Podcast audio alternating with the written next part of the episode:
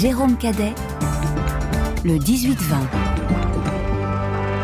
juste avant 19h. C'est le monde d'après de Franck Madvon. Franck, comment réduire la pollution des navires marchands? Cette question est au cœur d'une réunion cruciale de l'Organisation maritime internationale. Elle se tient cette semaine à Londres. Ce secteur est très en retard et les négociations s'annoncent difficiles. Oui, quand on aborde, Jérôme, le sujet de la pollution des transports, on parle d'abord de l'aérien, du terrestre, mais le maritime passe souvent au second plan.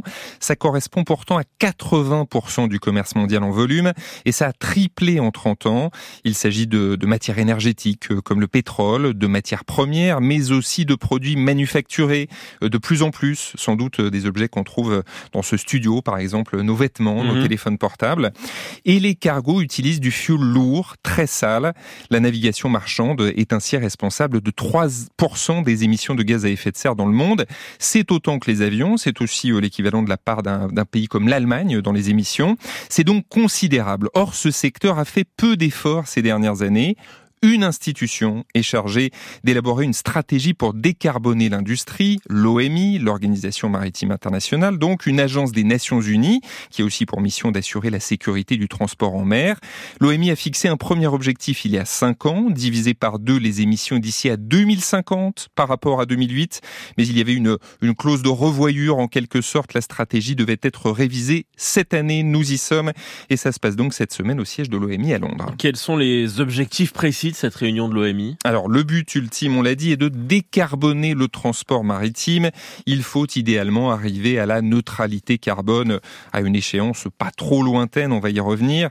Une date butoir oblige les États, les industriels à trouver des, des solutions, la plus évidente étant le développement de nouveaux carburants propres. L'ammoniac et le méthanol apparaissent comme les meilleures options. Des biocarburants peuvent aussi être des alternatives. L'OMI doit aussi euh, fixer des standards mondiaux. Par exemple, un, carburant ne doit pas dépasser tel niveau de pollution. Et si c'est le cas, le transporteur devra payer. Voilà la forme que pourrait prendre la taxe carbone sur le transport maritime dont on a beaucoup euh, parlé ces dernières semaines, notamment lors du sommet pour un nouveau pacte financier il y a dix jours à Paris. On pourrait aussi imaginer un impôt plus basique sur les bénéfices générés par les grands groupes maritimes comme MSC, Maersk ou le français CMA-CGM qui ont profité à plein de la reprise post-Covid. Plein d'idées euh, sont sur la uh-huh. table, Jérôme, mais évidemment la difficulté, euh, c'est de trouver un consensus. À ce stade, on est encore loin du compromis. Le monde semble se diviser en deux groupes. Oui, en gros, euh, il y a d'un côté les pays plutôt ambitieux, États-Unis, Canada, Royaume-Uni, Union européenne. On peut y associer les îles-États du Pacifique directement touchés par le réchauffement climatique. Ces pays sont favorable à un objectif de neutralité carbone pour le secteur en 2050, avec des objectifs intermédiaires élevés.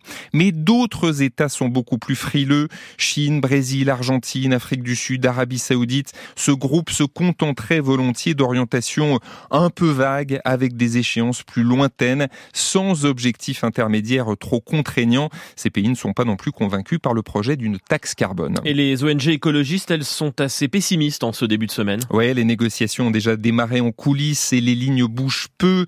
Il est probable qu'un objectif de neutralité carbone soit fixé, mais pas sûr que l'échéance soit aussi précise que 2050. Et il faudra surtout regarder de près, on y revient, les objectifs intermédiaires. Des pays poussent pour une baisse des émissions d'environ un tiers d'ici à 2030, ce qui obligerait les États et les industriels à trouver des solutions rapidement. On peut aussi imaginer qu'en 2030, une part minimale de carburant bas carbone soit imposée, par exemple 5 à 10% du total. Quant à la taxe sur le transport maritime, ce n'est que le début des discussions, pas de mise en œuvre pour le moment avant 2027. Il faudra à minima accélérer le calendrier. Les ONG euh, le rappellent sans cesse, il est urgent d'agir. On peut dès demain, par exemple, réduire la vitesse des cargos. Enfin, un sujet évident, semble totalement absent des discussions, la réduction des échanges commerciaux. Ce serait euh, à très court terme le moyen le plus efficace de limiter les émissions. Merci à vous, Franck Madvon, Le Monde d'après. On suivra bien évidemment l'issue de ces négociations en ce moment à Londres.